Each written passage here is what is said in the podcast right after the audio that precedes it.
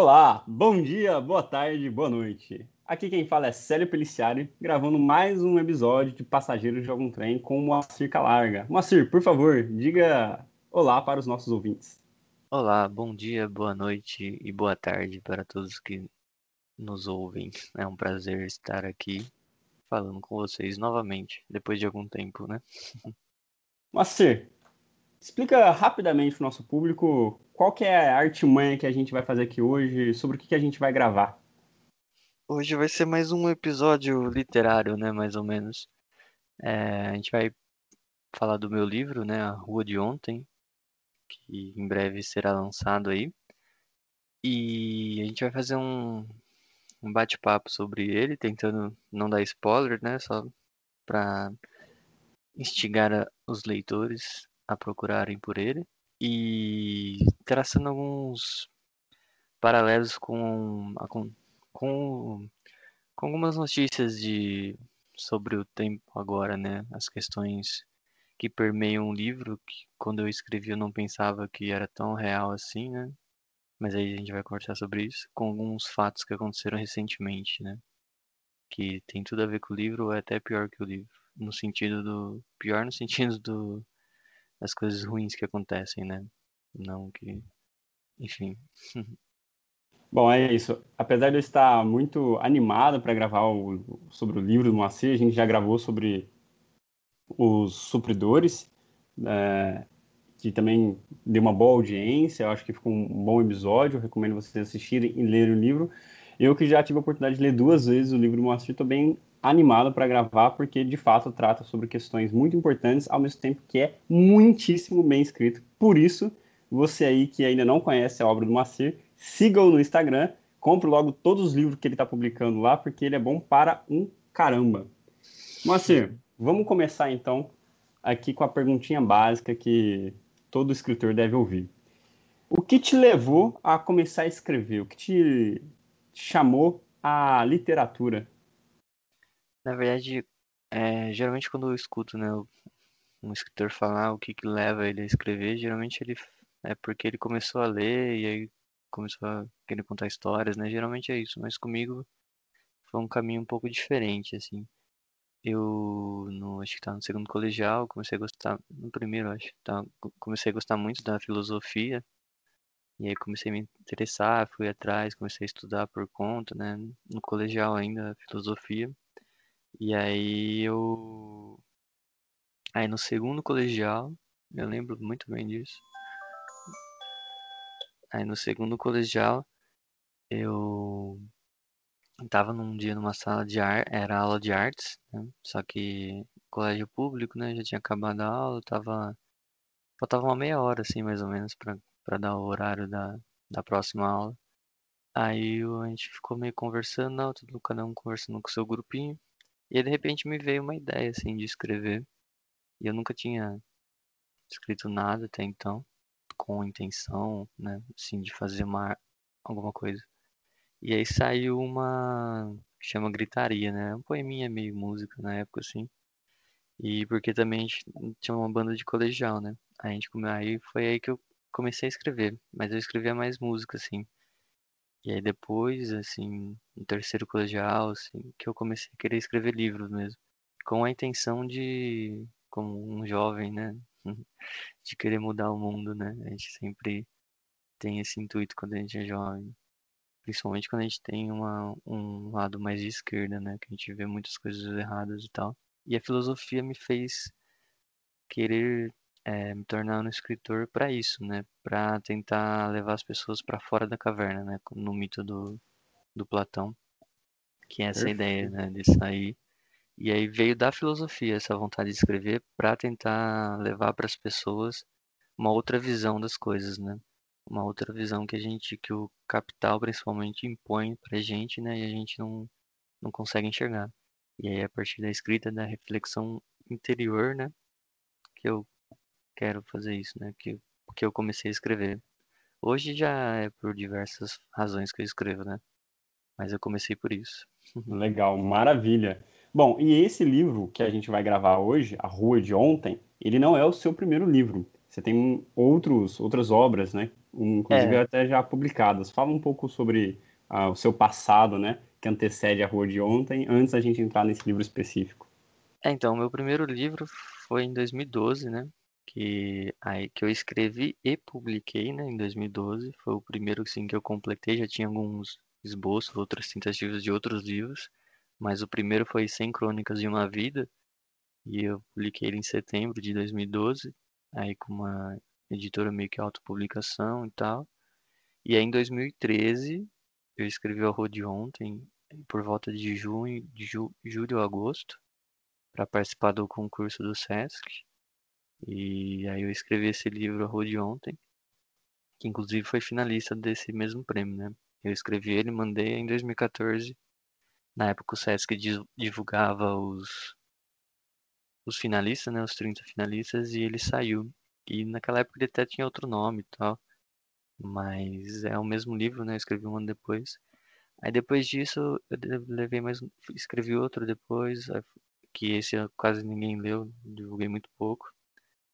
Que chama 1931, mas aí eu nem, nem uso, nem tenho que resolver com ele. Mas aí um outro que eu publiquei depois por e-book foi o Não Entre Ratoeira é, Não Entre Ratoeira Armada, né? que depois eu preciso dar uma garimpada nele e tal. E agora, recentemente, eu publiquei um de poesia, né? De poemas, que chama O Amor Não Existe, a não ser que esteja na promoção. Ele tá novinho agora em Folha, acabou de sair. Aí, para quem quiser, é um livro de poemas, só entrar em contato comigo. Esse, no caso, já está à venda, né? Esse sobre a ratoeira, inclusive, eu também tive a oportunidade de ler e-book.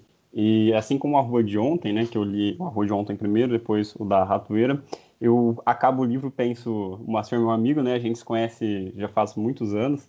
E toda vez que eu acabei esses dois livros, né, das duas vezes que eu li o Arroz de Ontem, eu pensei, o que passa na cabeça desse jovem para escrever essas coisas desse jeito? Porque de fato é algo que eu já falei para o Moacir, ele, algumas pessoas acham exagero, acho que ele mesmo já comentou que é um exagero, mas lembra muito as, as escritas dos clássicos, né, que forçam a gente a sair da nossa zona de conforto como leitor aquilo que realmente impacta uh, a gente. Inclusive, por exemplo, eu li recentemente, no ano passado, né, o, o Homem Invisível, do José Saramago, e nas suas diferenças, né, o, o, seu livro tem esse mesmo impacto, assim, do, do José Saramago. E ele é, pô, campeão Nobel da, da, da, da literatura e tal, já ganhou vários, vários prêmios, mas quando eu acabo de ler os seus livros, eu tenho esse mesmo impacto que eu tive com O Homem Invisível, que é algo que, assim, é surpreendente, é, é algo que você pensa, pô, como que esse cara conseguiu construir essa história na cabeça dele para me, me contar desse jeito, né? Então, é, é fantástico isso. Então, fico feliz pela comparação e pelo elogio. Muito obrigado. É, eu acho que a minha intenção, é como eu falei, né? Como eu venho da, da filosofia para a literatura, a minha ideia é fazer a pessoa refletir enquanto lê, né? Mas não uma reflexão banal, assim, né? Uma coisa mais profunda. Eu acho que o A Rua de Ontem, é, ele traz muito essa reflexão pela história também, né? Pela narrativa. E o da Ratoeira também, ele tem essa questão, né? De eu trazer um outro, uma outra visão, né? Das coisas. Não um personagem normal, qualquer um. É basicamente na Rua de Ontem meio que a visão do vilão, talvez, assim, né? De alguém que tá de outro lado. É e, é, e é interessante porque são temas que, vamos assim, fogem do mainstream da literatura, né?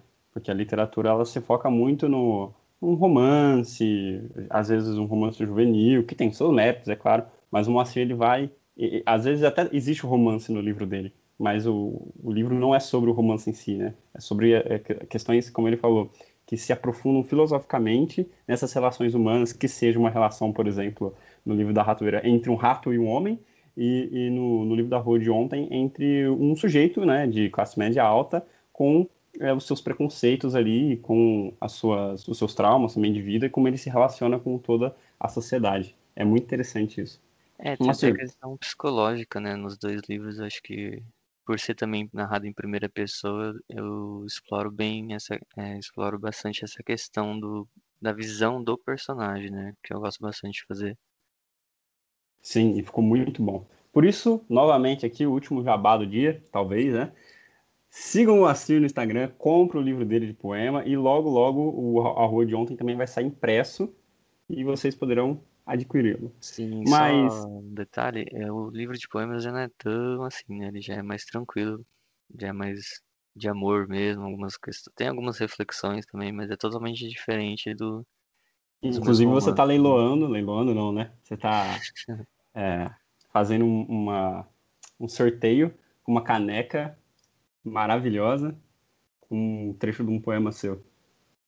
É, só me acompanhar lá que a gente vai então, além, além, de adquirir o, o melhor poema produzido em 2021, a galera ainda vai concorrer a uma caneca maravilhosa. Bom, é isso. Moacir, como que foi para você, um jovem ali nos idos de 2013, participar de um concurso do SESC, né? Que nós sabemos que é um concurso um dos mais importantes do Brasil e que também tem os, os maiores escritores, né? Os jovens escritores do país. Como que foi para você participar e ser finalista desse concurso com a sua obra que é monumental, A Rua de Ontem? Então, eu não conhecia nada, né? Quando eu publiquei o, o 100 Crônicas, não tinha noção nenhuma de nada, mercado editorial, é, nada, nada, nada. Falei, eu quero escrever um livro, escrevi e vou publicar. E aí eu fui atrás de editora e tal, mandei para alguns e quase nunca respondem, quando respondem foram não e tal. E aí eu fiz essa autopublicação do 100 Crônicas. Aí em 2012 eu participei de um concurso também para ganhar ingressos para ver o show do Bob Dylan em São Paulo, 2012. E aí eu fui um dos contemplados, né? Tinha que escrever uma frase lá e tal. E eles gostaram da minha frase e eu ganhei um par de ingressos, né? Aí isso foi em abril. Eu lancei o livro em setembro. Aí eu fico, depois disso eu fiquei pensando, depois que eu publiquei o livro, eu fiquei pensando como que eu poderia é, chegar em mais pessoas, mais leitores, né? E na época de 2012, eu, acho que nem existia Instagram e tal, que é a forma que eu mais uso hoje, né? E aí eu fiquei pensando, será que tem concurso para livro, né? Aí eu fui pesquisar. Aí eu comecei a pesquisar e, a, e o principal que eu achei foi o do Sesc, que ele publica jovens escritores ou escritores que estão começando, né, independente da idade. E é uma, era uma vitrine, porque eles, o ganhador sai pela Record, né? Que é uma das maiores editoras do Brasil. Aí eu. Só que não tinha nenhum livro pronto, é, pra mandar, porque tem que ser inédito e tal. Aí eu falei, bom, tem que escrever um livro então. Aí na época eu tava tendo aula sobre, na faculdade sobre o Machado de Assis, né? Dom Casmurro. E eu tava assistindo a série Capitu, que saiu pela Globo e tal. E aí me influenciou muito, né? Dom Casmurro e tal. E aí, a partir da. Acho que foi no segundo ou terceiro episódio que eu assisti. Assim que eu acabei de assistir, eu comecei a escrever o livro, né? E aí eu. Demorou acho que um mês, um mês e meio. Eu terminei e mandei pro Sesc o concurso, porque acabava. Eu mandei no dia que acabou, né? A inscrição, porque eu tive pouco tempo para escrever, coisa de um mês e pouco. E aí ele só que eu não consegui terminar o livro, né, para mandar. Ele ficou até uma parte que tem os capítulos, aí tem umas cartas no meio, né? Aí depois tem o capítulo final.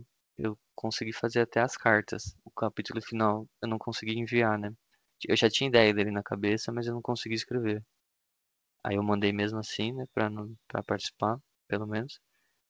E aí ele foi, daí no ano seguinte, em 2014, saiu o resultado, né, que ele tinha sido finalista, ficado entre os acho que eram os 30 finalistas.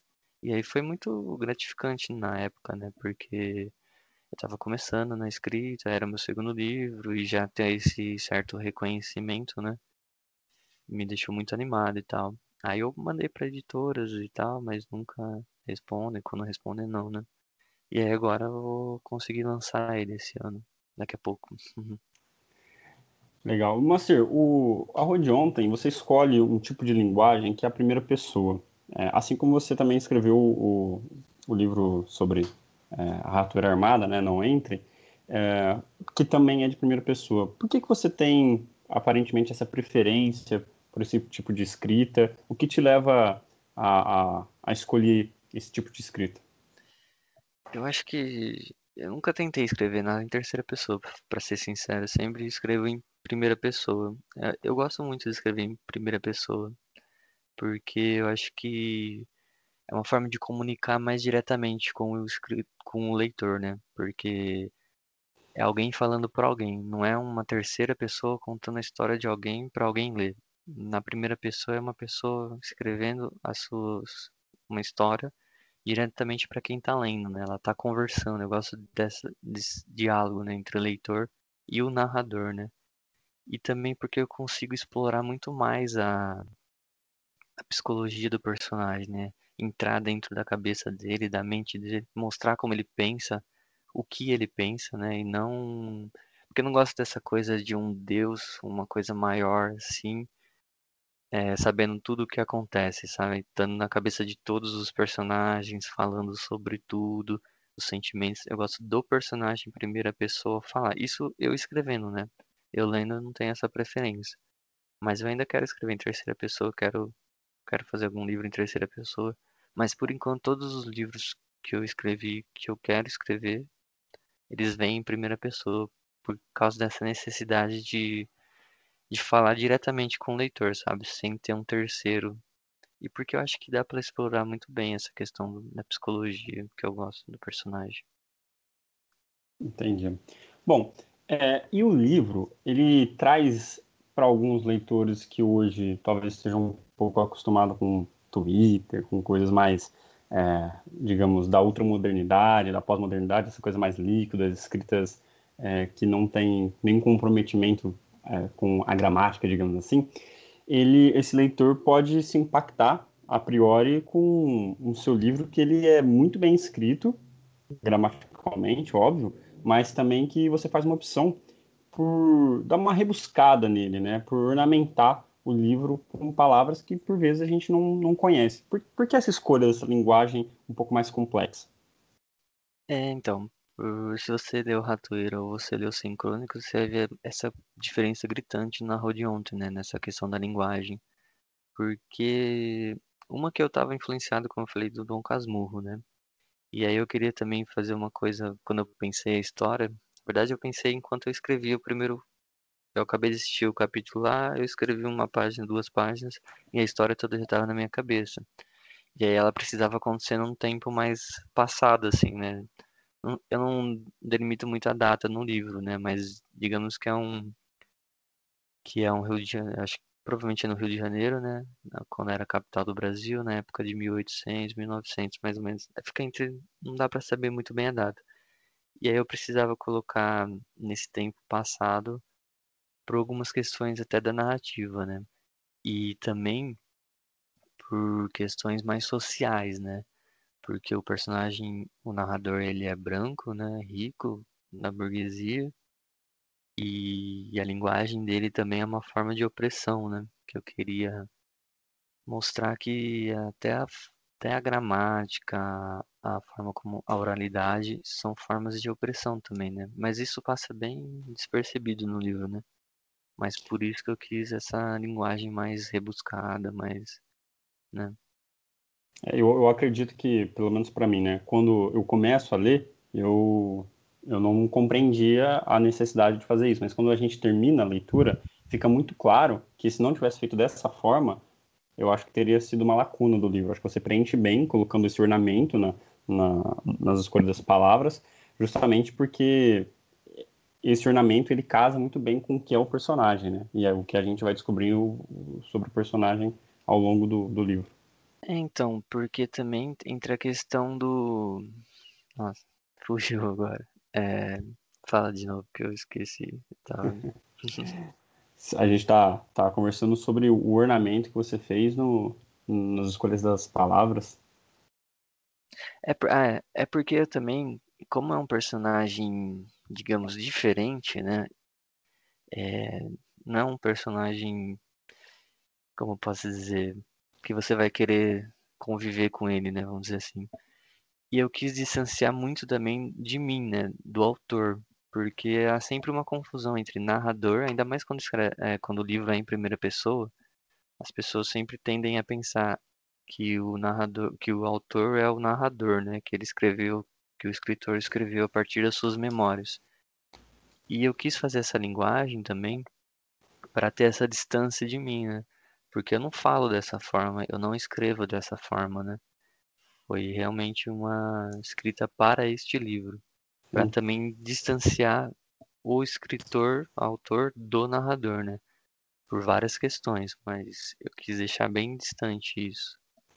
Inclusive, não sei se você lembra, quando você me recomendou o livro Os Supridores, do José Faleiro, quando eu terminei, eu te perguntei, o narrador, ele é o autor? Né? E você teve que me, que me ajudar né, a compreender que não, porque o livro foi escrito de tal forma que quando eu cheguei no livro eu fiquei assustado, né? Achando que isso é, então, às vezes pode acontecer quando caso... a escolha é a primeira pessoa, né? É, no caso dos supridores, ainda o, eu acompanhei algumas entrevistas do José Faleiro, o escritor, e ele fala que algumas coisas realmente ele partiu dele, né? Ele, ele foi supridor, teve algumas outras questões ali da própria vivência dele, como é morador da favela e tal, né? Mas aí também não quer dizer que tudo que tá ali é, é o que ele viveu, né? Tem essa diferença. É a partir dele, mas não é ele, né? E aí no, na rua de ontem, não, é eu que escrevi, mas não tem nada a ver comigo, né? Com certeza. E isso foi uma coisa que eu gostei bastante de ter feito, porque foi uma construção, né? Realmente eu construí o personagem do nada pra, pra virar esse personagem, porque não tem como sair de mim as coisas que estão ali, né? Nunca vivi nada do que está ali no livro, né? Então. Sim.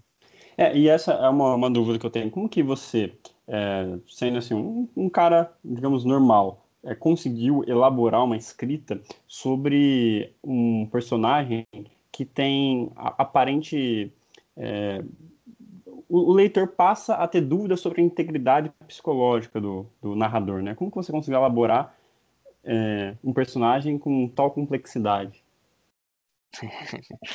É uma pergunta sem resposta, né? não sei direito, mas é quando eu escrevi esse livro, tipo, foi numa tacada só, né? Tipo, eu acabei de assistir o episódio, aí eu já tinha escrito duas páginas mais ou menos, e aí já tinha toda a história na minha cabeça, né? Tinha um mote que eu queria explorar que eu não vou falar aqui, mas é uma questão que eu queria tentar entender o que se passava, né, para acontecer aquilo, talvez um estupro, essas coisas, essas questões de violência contra a mulher, né? E eu queria entender por que que um homem faz isso, né? O que que leva a, a cabeça dele a cometer esses essas violências, esses crimes, né? E aí eu fiquei pensando aquilo e aí, só que quando eu escrevi o livro, por causa da voz do personagem do, do Capitu, na série, é, eu ouvia a voz do meu personagem, né? Então era como se o meu personagem me, me contasse a história e eu só escrevesse. Tipo, claro, né? Eu ia pensando, ah, acontecendo as cenas e tal, mas a, era como se eu escutasse mesmo ele, assim, enquanto eu imaginava, eu ia escutando ele e ia escrevendo. E eu não pensei muito, assim, né? Tipo, foi muito rápido, assim, né? A, a forma como eu criei toda a história e o personagem. Eu falei, é isso, é isso, é isso, e eu vou. E eu passei a escrever todo digital, porque é por causa que tinha a data, né, do concurso. E eu fui escrevendo, fui escrevendo, e ao, ao longo da escrita eu fui mudando alguma coisa, mudando uma parte ou outra, falando ah, que eu posso fazer isso e tal. Mas nesse sentido de tentar deixar o personagem cada vez mais distante de mim e muito elaborado psicologicamente, né? Porque eu queria realmente entrar dentro da, da cabeça desse tipo de personagem, desse tipo de pessoa, né? E mano, acho que é isso, né? E a gente não falou muito sobre a história do livro, porque é muito difícil falar sobre esse livro sem dar spoiler, né? Mas a sinopse dele é mais ou menos um, um triângulo amoroso, assim, né? Um personagem que está escrevendo as suas memórias e ele tem um triângulo amoroso entre o irmão e a Camélia, né? Que é a sua amada. E aí a partir disso ele vai contando alguns fatos da vida dele, né? É que se falar mais coisas a gente acaba dando spoiler, né? Sim, é, e vale realmente a pena você descobrir. É, o Márcio colocou de, alguma, de uma forma que cada página né, que você vai avançando, você vai descobrindo mais coisas e isso se torna prazeroso nessa descoberta. Então, acho que, de fato, se a gente discorrer muito sobre a história aqui, a gente vai acabar tirando o prazer que é ler esse livro. E, Moacir, só para é, continuar né, essa questão de como você conseguiu escrever, é, tem algo que você viveu e você é, transcreveu para o livro, ou o livro é inteiramente novo de coisas que você via na sociedade, né, como você falou, né, você queria fazer reflexões, mas você nunca viveu? Então, é só retomar um pouquinho que eu estava falando antes. Eu, ah, eu acho que a leitura é a forma mais próxima de se aproximar da pessoa e de você se colocar no lugar do outro, né? Quando você lê um livro de algum livro, você está lendo a história de alguém, né? Do personagem, até do autor e tal. E é uma, é a maior forma de empatia, né? Você ler e tentar se colocar no lugar. É por isso que a gente se emociona também muito em filme, né? Porque a gente se coloca no lugar do personagem. E nesse caso pode até estar tá soando estranho eu falar isso, mas eu quis me colocar dentro desse tipo de pessoa, né? Que comete esses crimes, essas violências contra as mulheres, para tentar entender como que o que, que acontece dentro da cabeça? É uma, é uma patologia, não é? É uma construção social do machismo, do mais do capitalismo, que, que faz essa junção e transforma as pessoas. Eu não, não gosto de usar essa palavra em monstro, né? Porque eu acho que a pessoa não é um monstro, ela tem consciência das coisas, mas o que leva ela a fazer isso, né? Cometer essas coisas. E aí eu queria entender. E aí eu me aprofundei nisso, né? E aí eu acho que eu acho que o mote principal do livro é esse, né? Eu quis escrever para tentar entender, tentar me colocar na cabeça dessa pessoa que está do outro lado, né? Porque geralmente a gente tenta se colocar na cabeça da vítima, né? Se colocar não, né? A gente se compadece, tem empatia pela vítima e não pelo pelo outro lado. E em nenhum momento eu, eu tô defendendo, né, o outro lado, eu só quero entender, compreender. E eu acho que é uma coisa pouco explorada na literatura, né? E eu gosto bastante de escrever desse lado. Mas não teve nada assim que. Não vivi nada que tá ali, né? Claro, ele fala sobre amor, fala sobre a vida, faz algumas reflexões e, e talvez até ali tenha alguma coisa minha mesmo. Mas eu também quis colocar essas coisas pra gente pensar, pra humanizar mais o personagem também, pra ele não ser um monstro para você concordar com coisa que ele fala, porque pra gente não distanciar, né? Falar que esse personagem, ele tá do nosso lado, né? Às vezes é um parente que abusa de alguém, às vezes é alguém da, é, algum conhecido, algum amigo, né? E é aí, isso. Que... Não pode falar. Isso é interessante porque existe uma certa tendência de alguns grupos políticos de tratarem, por exemplo, é, digamos, homens que praticam violências de gênero como seres uh, imagéticos, né? Eles são é, quase metafísicos, eles são seres de filmes, aquele cara que te violenta num beco. Porém, a realidade ela é muitíssimo mais cruel, porque o, esses sujeitos eles estão espalhados por todas as por muitas famílias, né? Por muitos ambientes, às vezes no ambiente de trabalho, no ambiente de estudo, é, são familiares próximos, e aí que está a grande questão, são pessoas normais praticando crimes, e é, eu acho que o seu livro, ele ajuda a gente a, a pensar, né, que a, a, a trazer essa humanidade para essas pessoas e tirar essa sensação de que é, é, algo metafísico, que é algo que não é real. Isso até nos ajuda a, a, a ter outro tipo de posicionamento, né, para lidar com esses problemas, porque particularmente, por exemplo, é, é, essa perspectiva, né, que eu acho que você acaba combatendo, essa perspectiva da direita, né, que você tem um, uma idealização do que é o agressor e aí você combate essa idealização. Porém, essa posição política, né, ela não combate a realidade. E aí aqui a gente tem faz na esquerda um debate muito muito grande, profícuo, até importante, de é, vamos vamos falar sobre nós, né, sobre o Moacir, sobre o Célio, sobre o que, que nós pensamos, porque isso daí está latente a todos, né? Então a gente precisa estar sempre vigilante, sempre atento e também as nossas famílias, nossos pares do trabalho, etc. Porque infelizmente isso é uma realidade que não é fora do, do nosso contexto social, né? Ela está sempre latente, sempre pode aparecer alguma coisa aí e a gente tem que estar atento. É, então, e aí entrando nessa questão, eu tentei exagerar ao máximo, né, do personagem e tal, até pela questão da loucura. E aí uma amiga nossa em comum leu o livro e como, claro, eu sou um homem, né? E eu não tenho essa visão, né, do do lado feminino. É por isso que eu escolhi um homem para ser o narrador. Mas é, eu achava que estava exagerando, né? Algumas questões e tal, de violência e tal.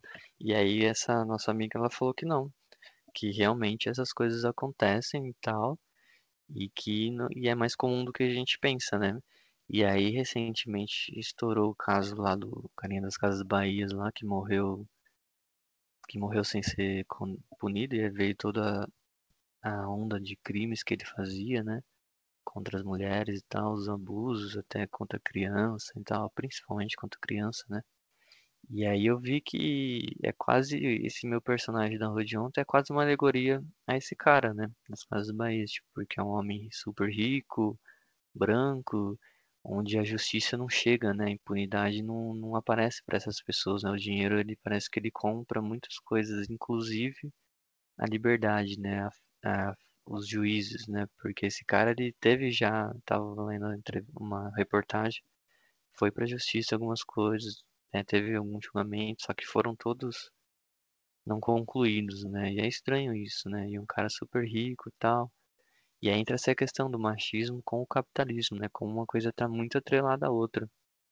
Porque se você tem dinheiro, você tem poder. Se você tem poder, você tem poder sobre as pessoas, sobre os corpos das pessoas, né? O que é muito grave, isso que não deveria acontecer. Então tem esse paralelo. Aí tem outras notícias, que nem a do Neymar também, que saiu recentemente. E você pode ver que sempre tem essa questão do dinheiro também, né? Que o cara que tem muita grana, ele faz, ele acha que ele pode fazer o que quiser. E aí entra nessa questão do livro, né? O livro ele traz isso, o cara ele faz o que ele quiser. Claro que tem, como você falou, tem as pessoas mais que são à nossa volta, que não são ricas, mas que também cometem esses tipos de crimes, né? Sim, mas é, existe uma certa uma impunidade maior ainda. Já existe uma impunidade maior para é. pessoas normais, mas maior ainda para pessoas que são abastadas. Então, é. assim, no livro tem vários momentos de violência física, psicológica, de gênero, é, eu diria também violência entre classes sociais, né? Como que você se sentiu, né? Quais são as emoções que você teve ao escrever isso? Porque é uma, uma escrita, é uma leitura, é, em alguns momentos chocante e eu imagino que escrever também deve, deva ter sido complicado. Como que você se sentiu escrevendo sobre essas questões difíceis? Então, é, é uma coisa muito complicada, né? Escrever sobre uma coisa, principalmente uma coisa que você não vive, né? E tem uma certa experiência empírica sobre o assunto, mas também é uma é uma questão bem complicada porque eu, eu tinha que escrever essas coisas, né? E, e me doía as questões da violência, né? Mas, tipo, porque você, claro, a gente sabe de casos aqui, casos ali, e aí eu sempre leio essas coisas, essas notícias e me sinto muito mal, né? Por acontecer aquilo, mesmo se eu não conheço a pessoa e tal. Fico muito triste como ser humano, como outro ser humano pode fazer esse tipo de coisa, né? E ao escrever, Claro, eu fiquei muito triste, assim, né? Porque, e, mas ao mesmo tempo com receio de, de escrever sobre isso e despertar alguma coisa nas pessoas que sofrem esse tipo de, de abuso, né? Principalmente as mulheres, que também tem abuso contra homem no livro, né? Mas o principal é contra a mulher, claro. E, e eu me senti assim, primeiro que eu não sei, eu não tava pisando num lugar seguro, né? Não sabia se as pessoas iam, como iam receber essas, uh, essas questões, né? Por eu ser um homem escrevendo sobre isso. E, e é o que eu falei, eu tentei distanciar o máximo possível da minha realidade e da realidade. Só que enquanto eu estava escrevendo era tudo ficção, né? Mas depois que essa nossa amiga falou isso para mim, eu fiquei pensando, né? Que não é ficção, que realmente acontece, que está muito mais próximo do que a gente pensa, né? Do que do que a gente vive. E isso me deixou mais angustiado ainda, né? Porque, caramba, né? Como que o mundo ainda aceita e tolera essas questões? Como que. E foi isso, né? Tipo, na hora. Eu tava escrevendo ficção na minha cabeça, né? Então eu não. Eu me compadeci com as vítimas e tal, mas eu não. não pra mim eu tava bem objetivo, né? era aquilo, era mais, mais ficção mesmo, não tinha nenhuma questão. Eu me sentia.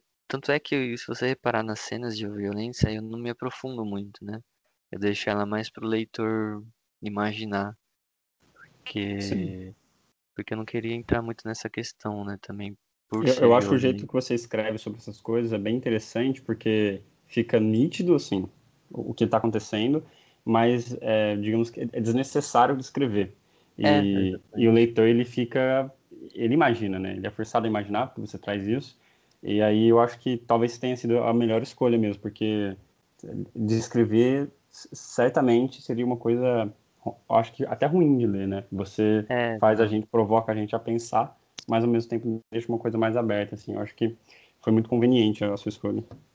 É, eu trago meio que um silêncio, né, pro leitor imaginar, tipo, é como se tivesse, eu narrando a cena, né, o personagem tá narrando a cena, aí acontece aquilo, aí você fecha o livro para você imaginar o sofrimento, né, da pessoa, para isso, para você refletir, para você começar a pensar, né, nas suas ações, principalmente os homens que vão ler o livro, né, para pensar o quanto machista ele é, o quão machista ele é, as coisas que ele faz e tal, que isso influencia muito, né?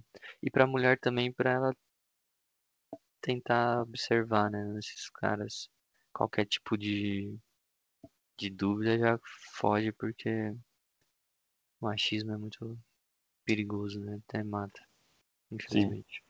Tem uma, uma passagem do livro que eu queria uh, falar, que ela é muito latente nos acontecimentos é, que, que, a gente estava conversando, que acabam meio que respaldando o machismo na sociedade. Né? Por exemplo, tem uma das personagens, chamada Dona do, do Ralice, que ela, ela se casa com o, o velho Barreto, que é um cara rico, né?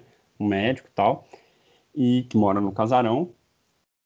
E ela se casa não por amor, mas por necessidade material, né? E ele aparentemente está só querendo, de fato, abusar dela, assim, de todos os níveis, né? Psicológico e tal. Então, a, além talvez de provavelmente também sexual, né? Isso não, fica tão claro no livro, mas o leitor é convidado a, a imaginar. É, e isso é algo que você falou, né? Como o Saul Klein, que é o dono da, das Casas Bahia, e o filho dele também, que eu não sei se você sabe, mas o filho dele, que também é pedófilo, né? Ele está sendo acusado, eu acho que foi até preso, inclusive. O Sal quase já faleceu, infelizmente não, não foi preso. E ele, o filho dele doou para o prefeito de Araraquara, né? Para o atual prefeito de Araraquara, o Edinho Silva. Doou uma quantia substancial de dinheiro para a campanha dele. Coincidências Enfim, estranhas essas. É, eu, eu, eu, particularmente ficaria horrorizado de receber dinheiro de um pedófilo, mas o é, atual então. prefeito aqui não falou nada. Mas eu é queria é, falar sobre, sobre exa exatamente isso. É, como as circunstâncias materiais levam algumas mulheres a aceitar esse tipo de situação, né? Que foi o caso do Saul Klein, por exemplo, que ele levava meninas muito pobres para as fazendas dele, para os sítios dele, enfim, para as propriedades dele, dava festas enormes, né? E gratificava essas meninas com, com produtos, né? Da, das casas Bahia e tal, com dinheiro. E elas, por, por assim, estar na, na beira da, da miséria, né? Na beira da marginalidade, é, viam isso como uma oportunidade assim de ter uma vida minimamente digna, né? E aí se sujeitavam a essa circunstância. Quão real é isso que você trouxe no seu livro, que é essa relação entre a dona Doralice e o velho Barreto, e que acontece sistematicamente na nossa sociedade, e acontece porque geralmente né, os mais ricos são homens, justamente uma estrutura de poder que foi constituída há séculos, há milênios, eu diria, em que o, o, o Engels, né, o Frederick Engels, retrata muito bem como é constituído isso no livro A Origem da Família, Propriedade Privada do Estado, em que ele diz que a primeira opressão que existe no mundo é a opressão é, da mulher pelo homem, né? E a partir disso, e da mulher pelo homem não por acaso, né? porque a propriedade se inicia na mão do homem, né? justamente na propriedade dos animais, etc. Convido as pessoas a, a lerem esse livro. Mas como é tão real, né, isso que você trouxe no livro e que acontece sistematicamente na sociedade, porque é uma sociedade capitalista.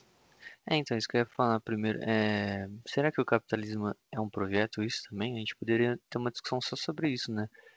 Essa pobreza que faz a pessoa decidir entre o corpo dela e a rua, né? E no caso da Dona Dora Alice, é... na minha cabeça era ficção total, né? Tipo, nunca imaginei que as pessoas Naquela época eu era muito novo, foi, escrevi em 2013 o livro, né?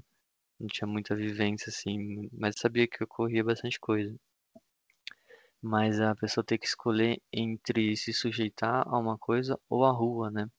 Que é o que o capitalismo faz. E essa questão, ela é muito latente hoje, né? Ainda mais agora. É o que, é o que você falou do, do Klein. É totalmente isso, né? As meninas, elas. Não era uma opção delas, né? Era uma necessidade. E eu acho que essa personagem, a Alice, ela era necessidade também, né? Ainda mais, tipo, ela era pobre, o marido morre, não tem condições, morava de favor. O marido era o único provedor, né? Trabalha, que trazia o dinheiro para casa. E aí, qual que é a opção dela, né? Vinda do interior, da fazenda e tal. Qual que é a opção? É aceitar isso ou a rua, né? E aí você se sujeita a várias coisas, né? Até porque ela é mãe também, né? Então, não é, ela não pensa só nela, né? Tem outra pessoa que ela é responsável. Então, acho que essa questão ela é muito forte na, na sociedade mais que o capitalismo tenta esconder, né? Mais marginal, digamos assim. E, a, e esse exemplo dos Casas Bahias, ele casa muito bem com dessa personagem, né? Porque é exatamente isso. Como que a condição social das pessoas sujeitam elas a ir para a rua ou a praticar coisas que moralmente a gente não consegue compreender, né? E aí eu fico a pergunta, vai lá ver em Cuba se essa opção acontece, né? Se existe isso, ou no Vietnã, por exemplo, se as pessoas se sujeitam tanto assim, é comum, né? Ou ela vira pessoa de rua, ou ela, isso é mulher, né? Ou ela acaba aceitando essas atrocidades sexuais para ter uma condição de vida, pelo menos, né? O mínimo que seja. Bom, é, acho que a gente está acabando aqui. Só tem mais uma, uma coisa que eu queria conversar com você, que você escreveu o livro em 2013, né? Faz muito tempo. E de lá para cá, é, eu queria saber se você alterou alguma coisa nele e por que, que você não publicou antes? Por que você decidiu publicar só agora? É, eu escrevi em 2013, aí coisa de um mês, um mês e meio. Aí o, o último capítulo eu escrevi um pouco depois. Mas aí o que eu alterei mesmo foi mais as questões né, da escrita, questões de adjetivo, que eu tinha colocado muita coisa para exagerar mesmo na linguagem. É, mas eu não acrescentei nada nem tirei coisas da história, né? Eu deixei do jeito que veio mesmo, do jeito que escrevi. Só melhorei a escrita nesse sentido de, de retirar é, os adjetivos né, deixar um pouco mais fluida a linguagem, né, a leitura. Mas não, não mudei, acrescentei nada na história, nem retirei nada da, da história, né. E mexi muito pouco coisa na estrutura da escrita mesmo, só retirei os adjetivos exagerados, digamos assim. E por que, que eu não publiquei? É, então, em 2014 aí ele foi finalista Aí eu mandei um outro livro pro outro concurso, aí foi levando, mandei para algumas editoras, né, para ver se elas aceitavam publicar e tal, e nenhuma nunca nunca respondeu, né? E aí até cheguei a mandar de novo pro concurso do SESC e tal, e nunca tive resposta. Aí eu também deixei ele meio que desanimei de publicar ele, meio guard... deixei mais guardado por essa questão também da violência contra a mulher, né? Porque aumentou muito de 2013 para cá a questão do feminismo, né? A gente começou a, a entender melhor essas questões de violência contra a mulher, né? As mulheres com esse movimento trouxeram muita luz para nós homens também, né? Pensar, refletir sobre isso. E aí eu comecei a questionar se era viável ou não, né? Esse, esse livro. Justamente por eu ser uma pessoa branca falando de uma violência contra a mulher, né? Um homem falando não sei se seria bem aceito e tal. Mas aí, ao meio desses anos todos, a maioria das pessoas que leram foram mulheres, né? Que eu, geralmente amiga minha e tal, namorada e tal. Pedi opinião e tal, e elas falaram que não, que que eu deixava bem claro isso, como, é, tinha linguagem como nada em primeira pessoa, tem todas essas questões, né? E aí isso me animou mais esse ano e tal. Eu falei, não, vamos, vamos atrás de publicar, né? E aí parece que vai dar certo aí. Legal. A pretensão é publicar quando? Então, não tem ainda uma data certa, mas eu acredito que saia esse ano ainda e logo, assim, né? Eu já tô com conversas, é eu não posso dar muitos detalhes, né? Mas é para sair daqui a pouco.